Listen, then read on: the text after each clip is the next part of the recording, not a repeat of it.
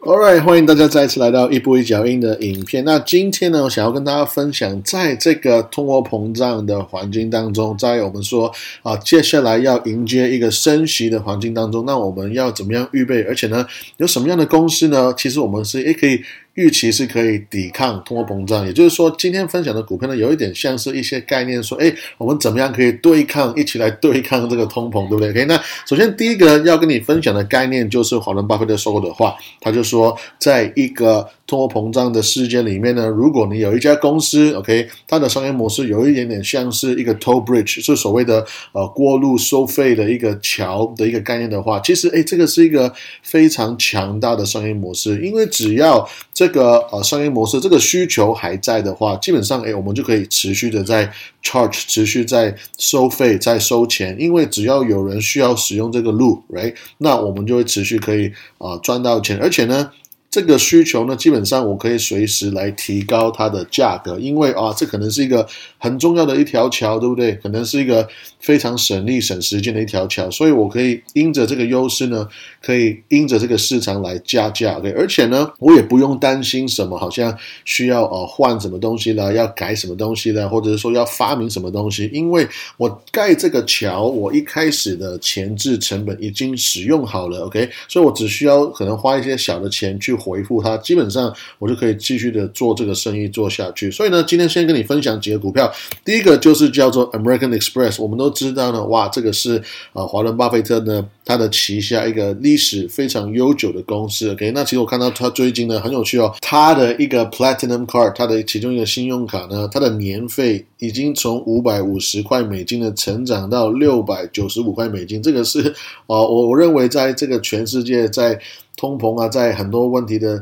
事情当中呢，这个所谓的服务的一个一个行业呢，还可以这样涨价，我觉得是非常厉害的一个事情。OK，再来就是你可以想象得到，其实呃，华伦巴菲特呢已经拥有这个公司非常非常久了，他基本上是整个伯克夏里面的第三大的一个 holding，可以只是呃，只是比 Apple 跟 Bank of America 更少而已。OK，所以我会持续的期待这个公司呢会呃在。今年会赚更多的钱，尤其是在去年呢，其实它已经年化成长了二十五趴那么多。再来第二个公司呢，叫可口可乐啊，你们都很熟悉。这个我认为它是最值得、可以最能代表一个所谓的不怕所谓的崩盘或者所谓的经济大萧条的防御。的一个公司呢，它基本上是是最强的。除了它以外，我真的想不到是还还有谁可以。因为我们都知道，啊，无论是经济好跟不好呢，基本上你还是会喝可乐。而且呢，这公司强大的地方在于，因为它卖你的东西是很便宜的，所以基本上现在可口可乐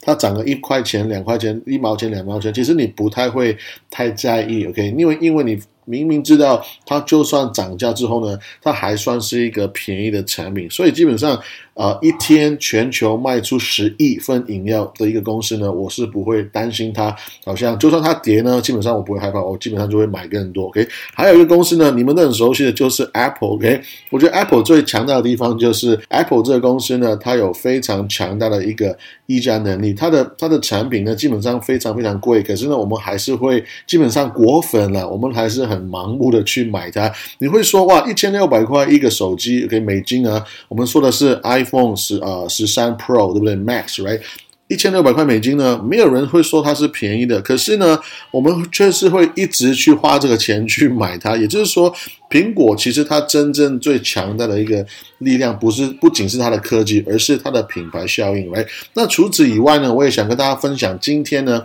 有一个我觉得很棒的一个产业是。在这个通货膨胀的环境当中，哎，你要知道，我们已经是在呃，算是四十年来的一个新高，OK，算是四十年来最高的一年了。我们会遇到七趴的一个通货膨胀，也就是说，我们现在所有的眼睛呢，都是放在美联储身上。他们有很多的武器，但是呢，最重要、最有趣的武器呢，基本上只有一个，就是呢，他们得要升息，他们得要涨他们的利息呢，所以我们才可以对抗这个通货膨胀，不然的话。会研发成为恶性通膨，有人会说：哇，你 你这边如果升息的话呢，基本上可能很多美国我们的债务太大的话，根本就没有办法撑下去。可是呢，如果我们不升息的话，这个通货膨胀变成恶性通膨的话，会更恐怖，会更可怕。那如果你看到这个事情呢，我们要成长利息的话，那基本上呢，下一个会影响到的就是，哎，公司他们钱的流动。简单的说，今天我们利息成长的话，会影响比较大的有三个部分。第一个部分就是，哎，你利息变高的话，其实就会吸引人们把钱存到银行里面去。所以呢，首先在市场上面流通的钱呢，就会。变得更少，那我们都知道市场就是供需两求嘛，来，如果我们在在呃印钱，在通货膨胀的时候，我们一直在印钱，对不对？印钱呢，钱太多的话，所以我们就一直有很多的钱要去买东西。可是如果现在我说哇，因为我要升利息，然后呢，在市场上面流通的钱变少的话，很简单，那其实啊那些买商品的 cash 的现金也会变少。再来就是呢，公司们他们要去成长，要去。哦，扩充的话，很多时候呢，他们需要借钱。那今天你跟我说，如果我公司们要借钱的成本要变要变高的话呢，这样就有点像是我做生意的成本的成本要变要变高的话，其实他们成长性也会变慢。再来就是，如果你看我前面的影片提到 DCF 的话，其实我们也知道，因着 DCF 呢，因着利率的增长呢，其实一般公司他们的估值也会变低。所以呢，一般的公司他们都会因着利率成长。的话，很多时候会哭哭。至少我们说那个 theory，我们说这个理论是这么想了，OK。可是呢，有一有一种公司，有一个行业是，他们是在这个利率成长的时候，通膨的时候，他们是特别开心。是哪一个行业呢？没有错，就是银行。因为银行呢，他们做生意很简单，就是靠着利率吃饭的，OK。他们的生意就是在借钱，然后赚赚那个价差。你想想看，我们把钱存在银行。他们只是给我们鸡毛蒜皮的钱，给我们几块钱、几毛钱来给我们吃花生，或者是买咖啡喝。可是其实这些钱不会真正让我们变有钱。银行是拿着我们存进去的钱，然后再借给别人，然后赚这个价差呢，来来赚很大的一个获利的。OK，所以他们其实眼睛呢，其实只会一直放在一个地方，很重要，就是叫做利率。今天如果利率高的话，其实他们可以。赚的钱，他们可以赚价差的空间呢，也会变大。那今天呢，想跟大家分享几个我觉得呃蛮有趣的股票，蛮有趣的公司，我也是在持续观察的。首先第一个呢，就是叫做 City，OK，那这个公司呢，现在它的 short interest 只有两趴，那也就是说，在大公司热钱当中呢，只有两趴的钱是在。有点像是有点像是在放空它了，OK。再来就是它的股息呢有三点二五趴，最近六个月呢有一点点的波动，现在掉了四趴左右。我觉得值得提的，这个公司呢，它的 net margin 有二十九趴那么多，而且今天还在 PE 六。的一个地方在交易，那这公司呢？我要说，在如果一个利率没有很好的环境当下，他们还可以持续每一年平均赚到一百五十亿美金的一个数的话，那如果今天我们说话，我们要接下来要升息的话呢？其实我是蛮期待他们的一个表现，尤其是我们在。哦，说今年可能一年三次、四次的升息，它算是有计划的在递增的话，其实我会期待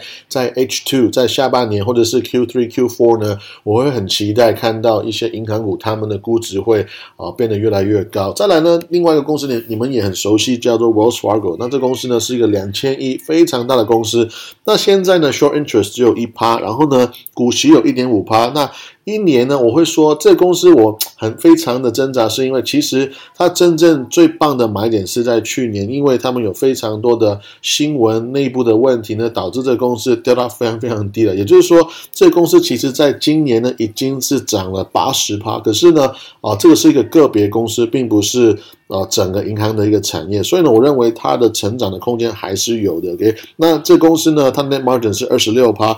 现在的 P/E ratio 是十一，那很明显是比刚刚的 C 里呢是多了一倍。那啊，revenue 它的营收也是有四十二趴的一个成长。那再来这个公司我很喜欢，叫做 Goldman Sachs，啊，是个一千亿的公司。那现在有一点二趴的一个 short interest，那股息二点三趴，一年呢是掉了十二趴，我觉得也是蛮值得观察。OK，那它的 net margin 呢非常漂亮，有三十七趴。那它的它的营收呢也是有四十二趴的成长。现在 P ratio 在六，PS 在二。最后一家公司呢叫做 JP Morgan，那这公司是四家里面最大。那我也会说它可能波动呢相对也会比较少，而且呢我认为算算是一个更保守的一个一个呃一个评估。OK，那如果你看它四千亿的公司只有零点五趴的 short interest，OK，然后 dividend 呢，股息有二点三呃二点八趴，一个月也是掉了八趴。我觉得这个是蛮值得观察，因为如果你想要找一个相对保守、相对又有成长又赚钱的公司，而且最近又有下跌的话，那我觉得这些公司是蛮值得去观看。